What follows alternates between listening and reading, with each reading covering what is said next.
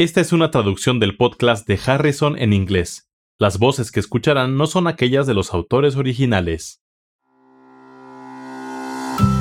Hola, bienvenidos al podcast de Harrison, donde se revisan conceptos importantes en medicina interna. Soy Kathy Handy.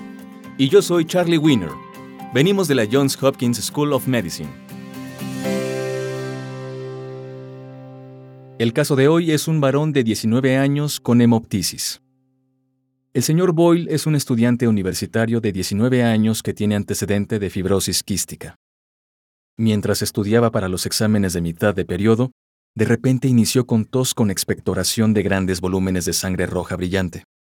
Se llamó con rapidez al personal médico de urgencias y lo trasladaron al servicio de urgencias del hospital universitario cercano donde fue valorado.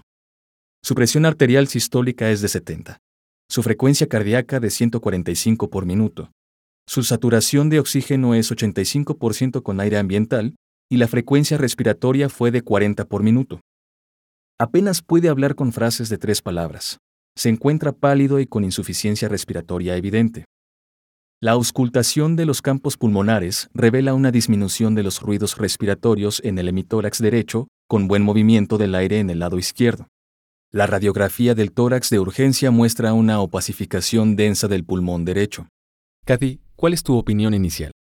Se mencionó el caso de un paciente masculino de 19 años con fibrosis quística.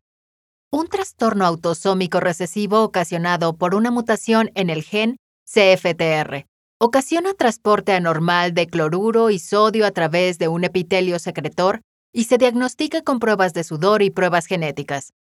Las principales complicaciones son problemas respiratorios, por lo general de tipo infeccioso, pero son comunes las bronquiectasias y también puede complicarse con sangrado.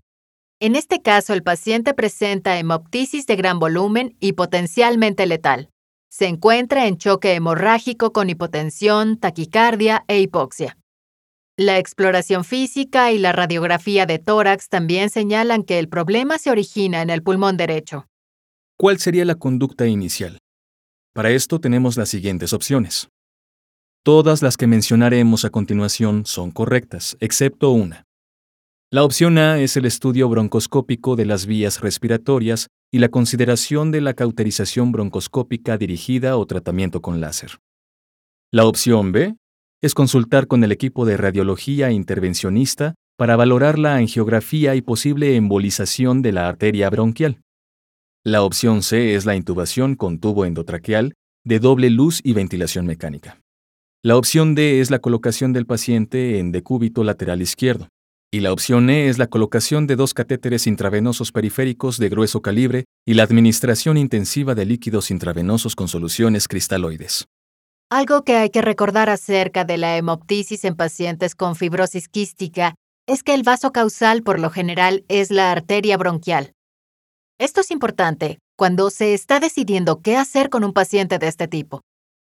Pero lo primero es que, sin duda, es necesario estabilizar al paciente, iniciando con la reanimación con líquidos con dos catéteres intravenosos de grueso calibre, lo que significa un calibre 18 o superior. Y a continuación, se inicia con soluciones intravenosas. Así que la respuesta E es definitivamente algo que yo haría. Luego me aseguraría de que la vía respiratoria se encuentre permeable. No es necesario intubar a todos los pacientes con hemoptisis, pero en este caso, como el paciente presenta taquipnea intensa y no puede hablar, con clara dificultad respiratoria, sin duda, será necesaria la intubación y ventilación mecánica. En pacientes con bronquiectasia se puede utilizar un tubo de doble luz, pero se requiere la ayuda de un especialista en anestesiología para colocarlo. En caso de ser colocados con éxito, pueden aislar el pulmón sano del pulmón enfermo y evitar el paso de sangre al pulmón sano. Por lo tanto, sabemos que la opción C y la opción E son verdaderas. ¿Y las otras opciones? A continuación, pensaría en la posición del paciente. Sabemos que hay disminución de los ruidos respiratorios del lado derecho, lo que coincide con lo que se observa en la radiografía de tórax. Así que probablemente haya algún intercambio de gases en el pulmón derecho aunque no mucho, a causa del sangrado. Por lo tanto, para conservar los espacios aéreos y evitar que la sangre se introduzca en el pulmón izquierdo, que es el pulmón sano, Se coloca al paciente con el lado de la hemorragia hacia abajo en decúbito lateral derecho. Así la gravedad ayuda a mantener toda la sangre en el lado derecho del tórax. Y esta es una de las cosas más fáciles de hacer para ayudar a mejorar la oxigenación cuando se encuentra en una situación crítica en la unidad de cuidados intensivos. Por lo tanto, la opción D es incorrecta. En este caso, lo correcto es colocar el lado enfermo hacia abajo, ¿correcto? Correcto. Y luego, al pensar en las otras opciones, las opciones A y B son también opciones razonables porque, en última instancia, el paciente puede necesitar alguna intervención, como broncoscopia o angiografía para detener el sangrado. En este tipo de pacientes con hemoptisis masiva, lo primero y más importante es estabilizar al paciente en términos de su presión arterial y la permeabilidad de las vías respiratorias. La posición es importante porque puede reducir la afectación del pulmón sano y siempre se pone el pulmón enfermo hacia abajo en pacientes con sangrado activo. Para leer más sobre este tema, consulte Harrison, Principios de Medicina Interna, edición 21, capítulos 291, Fibrosis quística, 38, tos y 39, hemoptisis. Los podcasts de Harrison son una publicación de McGraw-Hill disponibles en Access Medicina, el recurso médico en línea que ofrece los contenidos más recientes y fiables de las mejores mentes de la medicina. Para obtener más información visite accessmedicina.com.